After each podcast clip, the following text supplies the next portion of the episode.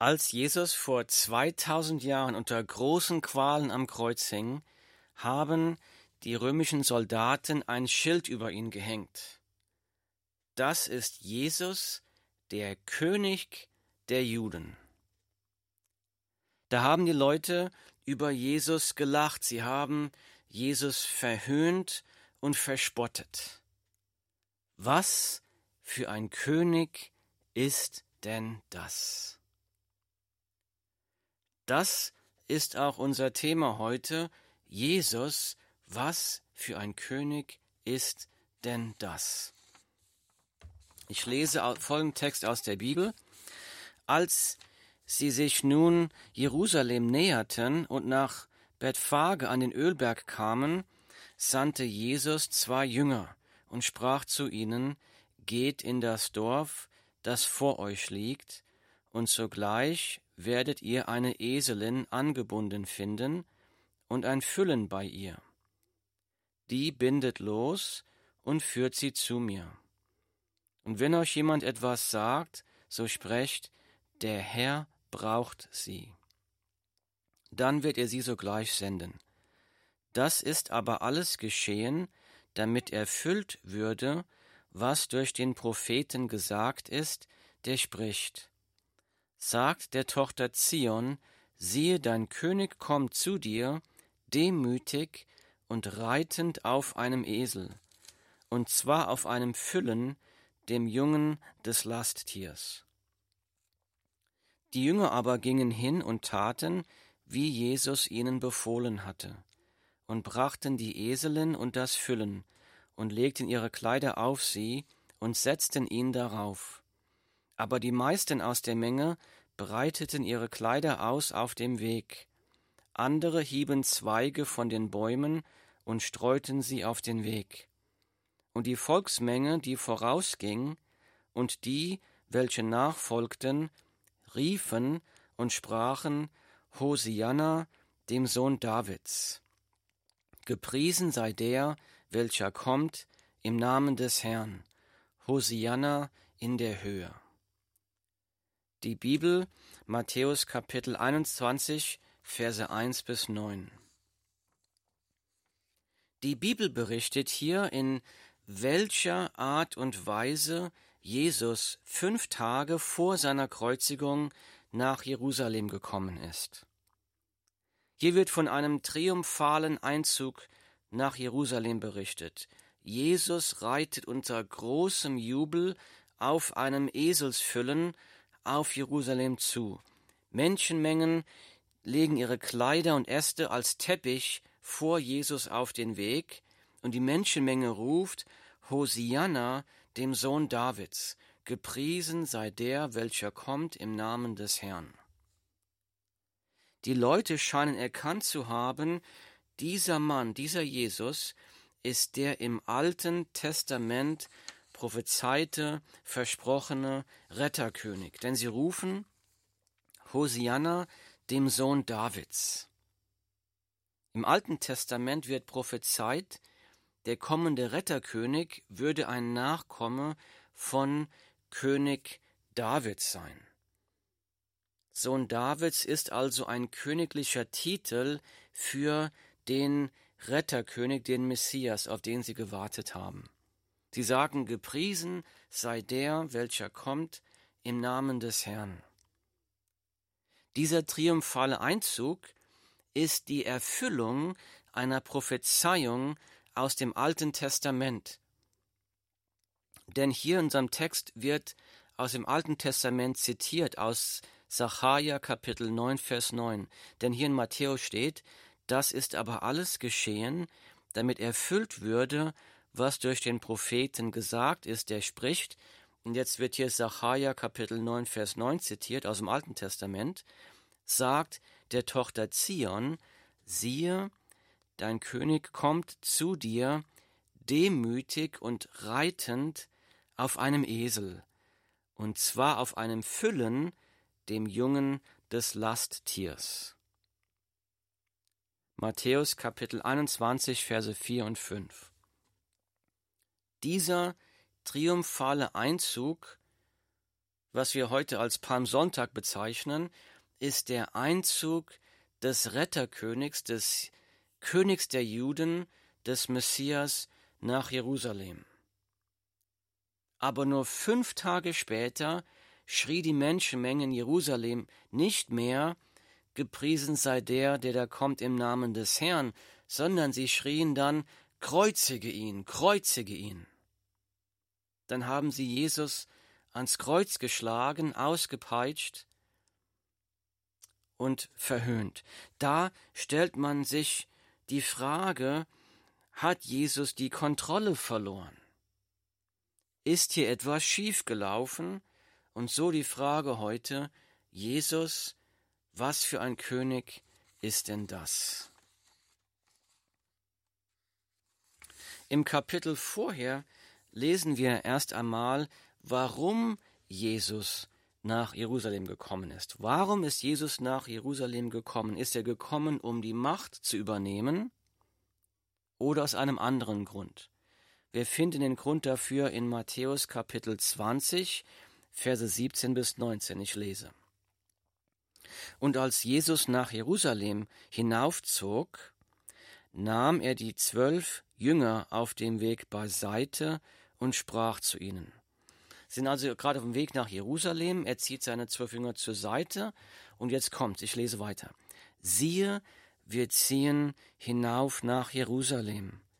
Und der Sohn des Menschen wird den obersten Priestern und Schriftgelehrten ausgeliefert werden, und sie werden ihn zum Tode verurteilen und werden ihn den Heiden ausliefern, damit diese ihn verspotten und geißeln und kreuzigen. Und am dritten Tag wird er auferstehen. Auf dem Weg nach Jerusalem hat Jesus seine Jünger jetzt hier schon zum dritten Mal vorausgesagt, er würde nach Jerusalem gehen, er würde dort den obersten Priestern und Schriftgelehrten ausgeliefert werden, sie würden ihn zum Tode verurteilen er würde den Heiden, also den Römern, ausgeliefert werden, sie würden ihn verspotten, auspeitschen und kreuzigen. Jesus würde dann am dritten Tag von den Toten auferstehen. Jesus wusste das alles. Als Jesus an Palmsonntag nach Jerusalem geritten ist unter großem Jubel, wusste er, dass in Jerusalem das Kreuz auf ihn gewartet hat. Er wusste das. Er ist nicht davon weggelaufen, sondern Jesus ist freiwillig nach Jerusalem gegangen, um dort am Kreuz für deine und meine Sünden zu sterben. Kurz vor dem Einzug nach Jerusalem spricht Jesus über sich selbst. Er sagt, der Sohn des Menschen, also Jesus selbst, ist nicht gekommen, um sich dienen zu lassen, sondern um zu dienen und sein Leben zu geben als Lösegeld für viele. Matthäus 20, Vers 28. Jesus ist nicht gekommen, um sich dienen zu lassen, sondern um zu dienen und um sein Leben zu geben als Lösegeld für viele. Jesus, was für ein König ist denn das? Erstens, Jesus ist ein König, der sein Leben freiwillig für dich geopfert hat. Jesus ist ein König, der sein Leben freiwillig für dich geopfert hat. Welcher große Staatsmann, welcher große Denker, welcher große Philosoph kennt dich und liebt dich persönlich so sehr, dass er bereit wäre, für dich allein, für dich persönlich zu sterben, damit du leben kannst. Wer wäre dafür bereit? Jesus spricht, ihr wisst, dass die Fürsten der Heidenvölker sie unterdrücken und dass die Großen Gewalt über sie ausüben. Matthäus 20, Vers 25. Das heißt, die großen Staatsmänner der Welt, die haben Armeen die sie beschützen, die haben Armeen, die für sie kämpfen.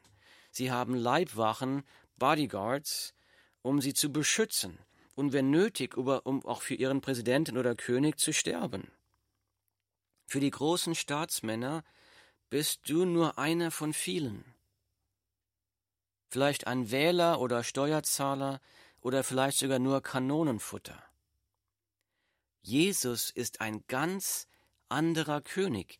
Jesus kennt dich persönlich. Jesus will dich persönlich von deiner Schuld und deiner Sünde retten. Jesus will dich persönlich vom Zorn Gottes über deine Sünde retten. Jesus will dich persönlich von der ewigen Hölle retten. Jesus weiß, was du alles getan hast. Er kennt deine Gedanken. Trotzdem liebt er dich. Deshalb ist Jesus aus Liebe zu dir, für dich persönlich, freiwillig, am Kreuz für deine Sünde gestorben. Jeder, der das glaubt, jeder, der im Glauben Jesus zum Herrn seines Lebens macht, empfängt bei Jesus die Vergebung der Sünden, Frieden mit Gott, neues Leben und ewiges Leben. Jesus, was für ein König ist denn das? Nummer eins, Jesus ist ein König, der sein Leben freiwillig für dich geopfert hat. Ein König, der dich liebt. Zurück zu unserem Text. Hier haben wir gerade gelesen, das ist aber alles geschehen, damit erfüllt würde, was durch den Propheten gesagt ist, der spricht, sagt der Tochter Zion, siehe, dein König kommt zu dir demütig und reitend auf einem Esel, und zwar auf einem Füllen, dem Jungen des Lasttiers. Jesus ist nicht mit Waffen nach Jerusalem gekommen, Jesus ist nicht auf einem Kriegspferd oder mit einer Armee nach Jerusalem gekommen, Jesus der König ist auf einem Eselbaby nach Jerusalem gekommen, auf dem Baby eines Esels, demütig sanftmütig und friedlich. Jesus ist in absolutem Frieden gekommen. Jesus besitzt noch nicht einmal diesen Esel, Jesus muss sich diesen Esel erst einmal von jemandem ausleihen. Ich lese nochmal, ich lese, als sie sich nun Jerusalem näherten und nach Bethphage an den Ölberg kamen, sandte Jesus zwei Jünger und sprach zu ihnen, Geht in das Dorf, das vor euch liegt, und sogleich werdet ihr eine Eselin angebunden finden und ein Füllen bei ihr. Die bindet los und führt sie zu mir. Matthäus 21, Verse 1 und 2. Jesus spricht zu seinen Jüngern hier, sind gerade auf dem Weg nach Jerusalem und er sagt, geht in das Dorf vor euch, Dort werdet ihr eine Eselin finden mit ihrem Füllen, mit ihrem Kind, mit ihrem Baby. Bringt beide zu mir, sagt er. Bringt beide zu mir. Interessant. Dann geht's weiter in Vers 6. Die Jünger aber gingen hin und taten, wie Jesus ihnen befohlen hatte, und brachten die Eselin und das Füllen und legten ihre Kleider auf sie und setzten ihn darauf. Jesus, dem König, ist es scheinbar sehr wichtig, dass die Eselin und ihr Füllen nicht getrennt wurden. Er will, dass sie, dass die Eselin bei ihrem Füllen bleibt. Wir sehen hier die Sanftmut von Jesus. Jesus fügt niemandem Schaden zu. Im Alten Testament wurde schon 700 Jahre vor der Geburt von Jesus Folgendes über den kommenden Retterkönig, den Messias, prophezeit. Ich lese. Das geknickte Rohr wird er nicht zerbrechen, und den glimmenden Docht wird er nicht auslöschen. Die Bibel, Jesaja Kapitel 42, Vers 3. Hier sagt das Wort Gottes schon hunderte von Jahren vor Jesus voraus, dieser kommende Retterkönig würde ein sanftmütiger König sein. So sanftmütig, dass er noch nicht einmal einen glimmenden Kerzendocht auslöschen wird, noch nicht einmal ein Grashalm, der schon geknickt ist, abbrechen wird. Er wird niemandem Schaden zufügen. Jesus würde in Sanftmut, in Gnade, in Liebe, in Frieden, in Barmherzigkeit kommen. Jesus spricht von sich selbst. Jesus spricht, kommt her zu mir alle, die ihr mühselig und beladen seid, so will ich euch erquicken. Nehmt auf euch mein Joch und lernt von mir, denn ich bin sanftmütig und von Herzen demütig. So werdet ihr Ruhe finden für eure Seelen. Matthäus Kapitel 11, Verse 28 und 29. Jesus spricht, er sagt, wenn du erschöpft bist, müde, kannst nicht mehr, dann komm zu mir, ich will dich erfrischen.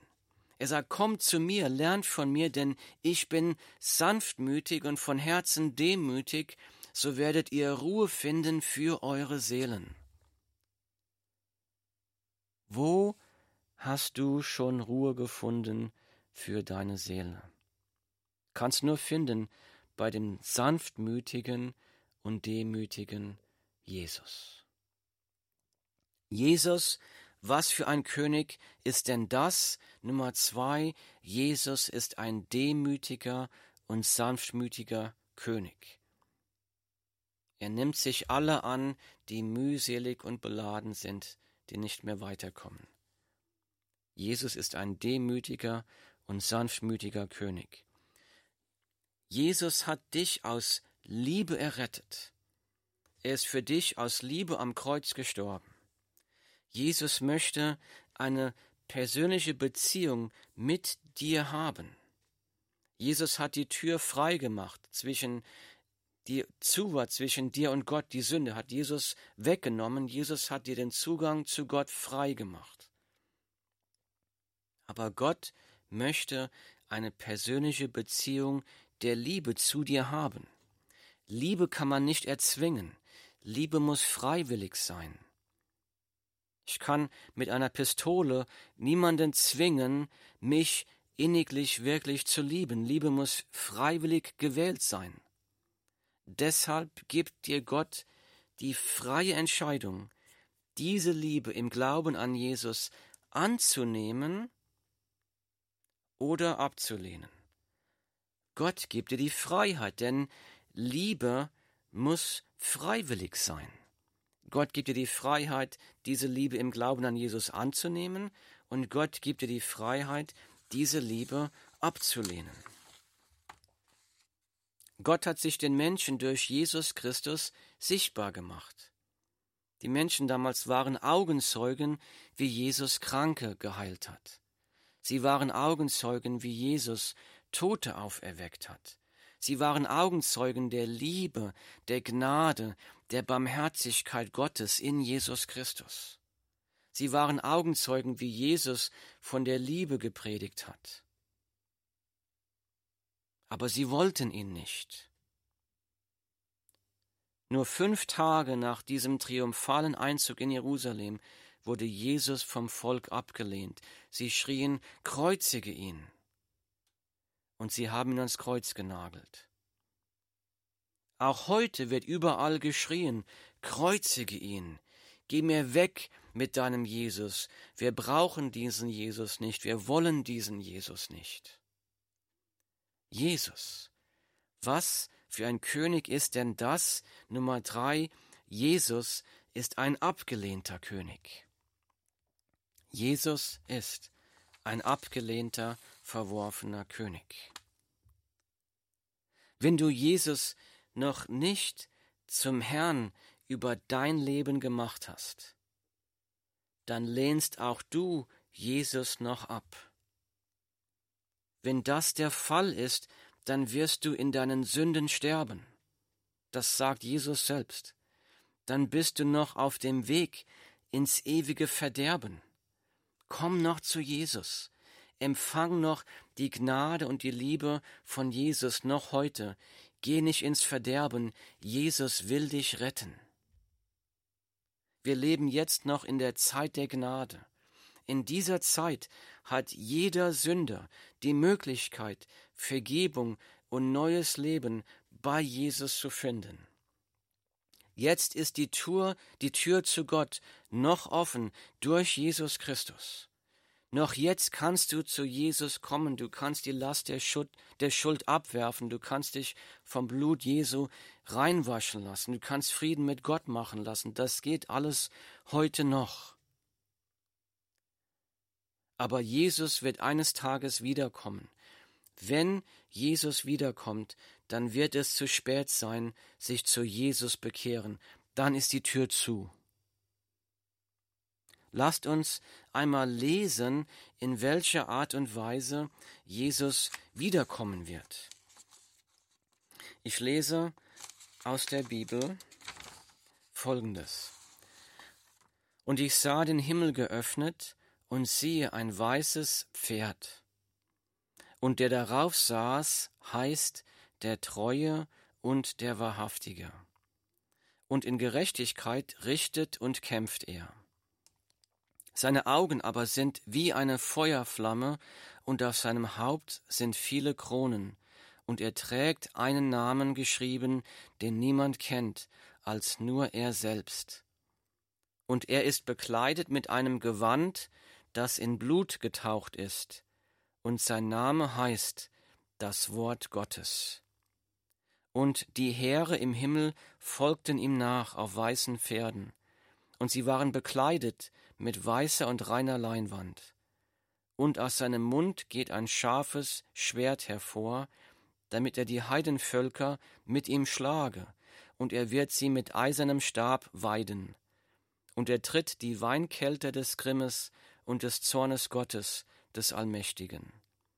Und er trägt an seinem Gewand und an seiner Hüfte den Namen geschrieben, König der Könige und Herr der Herren. Die Bibel, Offenbarung Kapitel 19, Verse 11 bis 16. Hier wird geschrieben, wenn Jesus wiederkommt, dann wird er nicht mehr demütig, sanftmütig auf einem Esel kommen, Jesus wird auf einem weißen Kriegspferd kommen. Und hier steht, und in Gerechtigkeit wird er richten und kämpfen. Er kommt also zum Gericht. Er kommt nicht mehr als Retter, sondern Jesus wird als Richter wiederkommen. Wenn Jesus als Richter wiederkommen wird, dann kann man ihn nicht mehr verwerfen, ignorieren oder ablehnen. Jesus wird dann mit absoluter Macht mit den Armeen des Himmels kommen, denn hier steht, und die Heere im Himmel folgten ihm nach. Vor 2000 Jahren kam Jesus als Retter, aber Jesus wird als Richter wiederkommen. Wir lesen, und aus seinem Mund geht ein scharfes Schwert hervor, damit er die Heidenvölker mit ihm schlage, und er wird sie mit eisernem Stab weiden, und er tritt die Weinkälte des Grimmes und des Zornes Gottes des Allmächtigen. Hier wird also von einem furchtbaren Gericht geschrieben. Hier wird geschrieben, Jesus wird den Grimm und den Zorn Gottes über die Sünde auf die Sünder bringen. Furchtbares Gericht. Das ist ein furchtbares Gericht. Hier steht auch drin, dass, dass keine Macht der Welt Jesus dann aufhalten kann. Keine Macht der Welt wird Jesus an dem Tag Widerstand leisten können. Es wird keine Supermacht geben. Auch wenn sich alle Armeen der Welt gegen Jesus vereinen würden, steht hier, dass Jesus sie schlagen wird mit einem eisernen Stab. Er wird dann diese Supermächte und Königreiche zerschlagen, wie man Tonkrüge mit einer Eisenstange zerschlägt furchtbares Gericht. Und er trägt an seinem Gewand und an seiner Hüfte den Namen geschrieben, König der Könige und Herr der Herren. Das heißt, an diesem Tag wird er dem Zorn Gottes freien Lauf lassen. Jesus, was für ein König ist denn das? Nummer vier, Jesus ist der König über alle Könige, ein unaufhaltbarer, allmächtiger unbesiegbarer, ewiger König. Es mag heute so aussehen, als ob die Mächte der Welt die Oberhand hätten. Es mag heute so aussehen, als ob das Böse die Oberhand hätte. Es mag heute so aussehen, als ob du ganz gut ohne Jesus auskommen könntest. Aber die Zeit der Gnade läuft ab. Die Zeit tickt. Mit jeder Sekunde kommen wir dem Kommen von Jesus Christus näher. Und wenn die Zeit der Gnade abgelaufen ist, dann wird Jesus wiederkommen und dem Zorn Gottes freien Lauf lassen. Alles, was sich gegen Jesus auflehnt, wird an diesem Tag absolut vernichtet werden. Und so, es schmerzt mein Herz, denn niemand muss diesen Zorn Gottes erfahren. Deshalb genau ist Jesus ja in die Welt gekommen aus Liebe zu dir, um dich vor diesem Zorn Gottes zu retten. Jesus liebt dich. Jesus ist für dich am Kreuz gestorben. Jesus will dich retten. Du musst nur die lebensende Entscheidung treffen, zu Jesus zu kommen. Bekenne ihm deine Sünden. Glaube, dass er für deine Sünden gestorben ist. Folge ihm nach. Mach ihn zum Herrn deines Lebens. Dann hast auch du die Errettung und hast Frieden mit Gott. Jesus. Was für ein König ist denn das? Nummer eins, Jesus ist ein König, der sein Leben freiwillig für dich geopfert hat. Nummer zwei, Jesus ist ein demütiger und sanftmütiger König, der deiner Seele Ruhe verschaffen möchte. Nummer drei, Jesus ist ein abgelehnter König. Auch heute lehnt die Welt diesen König noch ab. Nummer vier, Jesus ist der König über alle Könige. Jesus ist ein unaufhaltbarer, allmächtiger, unbesiegbarer, ewiger König. Ist er auch dein König? Herr Jesus Christus, Herr, wir preisen dich und loben deinen heiligen Namen. Du bist der König über alle Könige. Du bist unaufhaltbar, allmächtig, unbesiegbar, du bist ewig. Herr, wir danken dir, dass du für die Sünden der Welt am Kreuz gestorben bist aus Liebe, dass du dich freiwillig geopfert hast. Herr, wir preisen dich, dass du ein demütiger, sanftmütiger König bist, der unseren Seelen Ruhe verschaffen will.